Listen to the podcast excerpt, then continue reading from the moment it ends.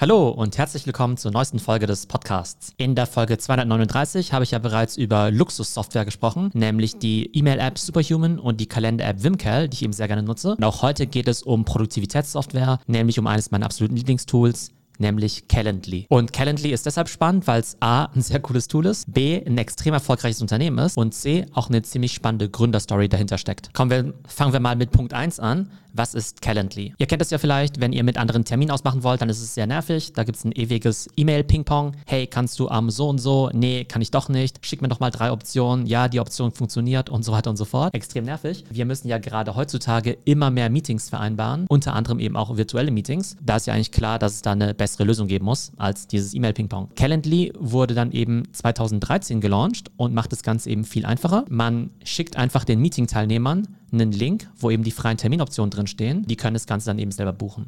Habt ihr sicherlich eben auch schon mal gesehen. Ich nutze es zum Beispiel auch total gern. Wenn ich zum Beispiel mit jemandem ein Meeting vereinbare, dann schaue ich meinen Kalender rein und sehe beispielsweise, Mensch, am Freitag habe ich Zeit zwischen 13 und 17 Uhr und das Meeting dauert eine halbe Stunde.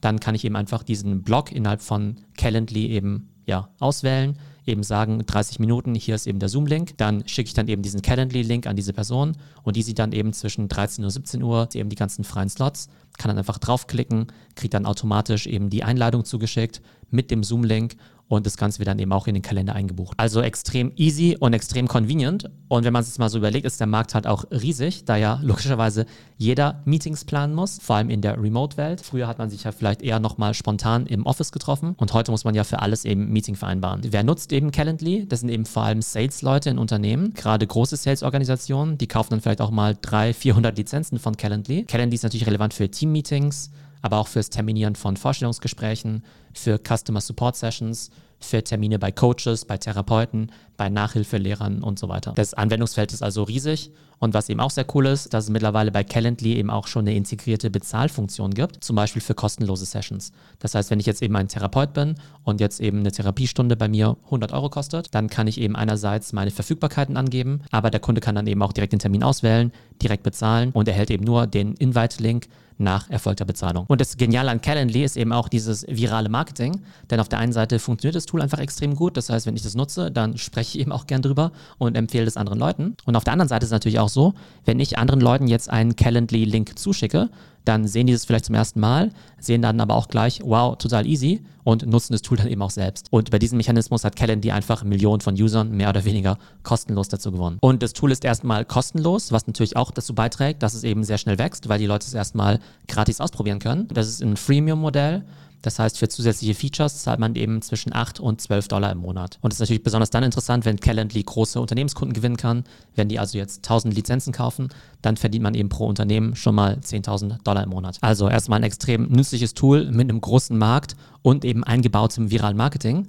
Lasst uns jetzt mal kurz über die Entstehungsgeschichte sprechen und über den Gründer. Der Gründer heißt Tope Avotona Jahrgang 82 und er wuchs auf in Lagos in Nigeria. Und er wuchs eben in einer recht gebildeten Mittelschichtsfamilie auf, aber musste dann eben mit zwölf Jahren mit ansehen, wie sein Vater bei einem Raubüberfall erschossen wurde. Die Familie ist dann in die USA ausgewandert, nach Georgia, wo er dann eben schon mit 15 Jahren die Highschool absolvierte. Also totaler Wahnsinn. Da kommt man aus Nigeria in ein fremdes Land und absolviert dort mit 15 Jahren die Highschool. Danach hat er jetzt aber nicht so diesen typischen Wunderkind-Weg gemacht, dass er jetzt dann irgendwie nach Harvard gegangen ist und dann mit 18 schon voll die krassen Sachen gemacht hätte, wie so ein Mark Zuckerberg, sondern er hat dann erstmal an der Universität von Georgia studiert, also auch eine sehr gute Uni natürlich, hat dann aber erstmal relativ normale Jobs gehabt, so als Software-Sales-Mensch, hat dann dabei wahrscheinlich auch festgestellt, wie nervig es eben ist, als Sales-Mensch immer diese ganzen Meetings koordinieren zu müssen, hat aber auch nebenbei immer versucht, irgendwelche Sachen zu gründen. Calendly tatsächlich war dann schon sein viertes Startup, die ersten drei, die waren eben relativ erfolglos. Der hatte 2010 schon die Idee für Calendly, hat es dann aber erst 2013 gelauncht. Der hat das Ganze eben wirklich gebootstrapped, das heißt, der hat seine eigenen Ersparnisse investiert, hat das Ganze dann eben mit Entwicklern aus der Ukraine dann eben auch entwickelt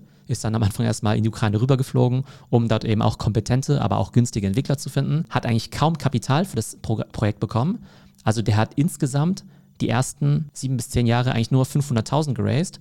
Einerseits, weil es eben eine bewusste Bootstrapping-Entscheidung war und das Tool eben auch relativ schnell eigenes Geld verdient hat. Und auf der anderen Seite hat Tope auch immer darüber gesprochen, wie schwierig es ist, als farbiger Gründer eben auch an Venture Capital ranzukommen. Vielleicht gar nicht mal unbedingt wegen offensichtlicher Diskriminierung, aber weil ihm vielleicht auch die klassischen Netzwerke fehlen. Denn typischerweise kommen ja viele Gründer aus Harvard, aus Stanford, haben dort eben schon viele Connections und die VCs, muss man ja auch ehrlich sagen, die investieren natürlich primär in äh, weiße männliche Gründer. Und gerade in den letzten zehn Jahren, als der Tope dann eben auch auf der Suche nach Finanzierung war, war das eben alles andere als einfach. Auf jeden Fall hat er aus der Not eine Tugend gemacht und war dann eben sehr, sehr sparsam, hat eben darauf geachtet, dass er eben gute Features entwickelt, für die die Leute dann eben auch Geld bezahlen, damit das Tool dann eben auch schnell monetarisiert. Das Erstaunliche ist eben, dass wenn man eben so einen Bootstrapping-Weg geht, dann dauert natürlich auch alles ein bisschen länger. Calendly ist ja jetzt auch schon acht Jahre alt und trotzdem ist das Unternehmen mit dieser Strategie wahnsinnig schnell gewachsen, wie ich finde. Die hatten eben letztes Jahr schon 10 Millionen User weltweit und haben eben 70 Millionen Umsatz gemacht. Und diese 70 Millionen Umsatz sind natürlich extrem attraktiv,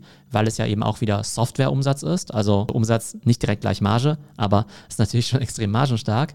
Und es sind dann eben auch wieder diese Abo-Umsätze, also 70 Millionen Annual Recurring Revenue. Und letztes Jahr hat Calendly dann eben auch die erste große Finanzierungsrunde abgeschlossen und zwar dann eben gleich mit 350 Millionen Dollar an Investment, um Calendly eben noch viel größer zu machen zu einer 3 Milliarden Dollar Bewertung. Das finde ich einfach total krass, weil heutzutage spricht man ja immer von solchen Unicorns, die dann eben sofort diesen Status bekommen, dann eben von 0 auf 100 durchstarten, wie so ein Gorillas, der trotz, äh, naja, sagen wir mal, wackeligem Business Case dann sofort diese Milliardenbewertung bekommt. Und dann gibt es wieder Unternehmen, die wirklich so acht bis zehn Jahre relativ anonym, ich sag mal, nicht vor sich hin dümpeln, aber sozusagen sehr unter dem Radar fliegen und da einfach ein sehr, sehr gutes Business aufbauen. Aber wenn sie dann eben eine Finanzierung haben wollen und dann sagen können, wir haben schon zig Millionen an Recurring Revenue, dann ist es natürlich für jeden großen Investor extrem attraktiv und deshalb jetzt eben auch die 3 Milliarden Bewertung. Und für mich zeigt es ganz einfach, dass es viele verschiedene Wege zum Erfolg gibt. Auf der einen Seite natürlich so dieses Hypergrowth, dieses typische wir sind Ex-Unternehmensberater, wir sind Ex-Stanford, wir sind Ex-Harvard-Leute, die dann eben sofort eine Finanzierung bekommen, aber eben auch andere, die einfach mal ein gutes, solides Business bauen und dann trotzdem etwas später richtig durchstarten und zum Unicorn werden. Und das Schöne ist natürlich auch, dass Tope dadurch natürlich auch ein großes Vorbild ist für viele farbige Gründer, denn es gibt ja in den USA viele erfolgreiche Immigranten, aber meistens eben aus China oder aus Indien, aber es gibt eben relativ wenige Gründer aus Afrika, die dann eben auch so erfolgreich sind. Tope unterstützt jetzt eben farbige Gründer in den USA, aber will eben auch etwas zurückgeben an das Startup-System in Nigeria und engagiert sich dort eben auch sehr stark. Also die drei Takeaways aus der Story für mich. Erstens, Calendly ist ein super Tool, das ich extrem gerne nutze. Zweitens, Calendly ist ein extrem erfolgreiches und profitables Business. Und drittens finde ich die Gründerstory von Tope sehr spannend und auch inspirierend. Also, ich hoffe, es geht euch gut und bis zum nächsten Mal.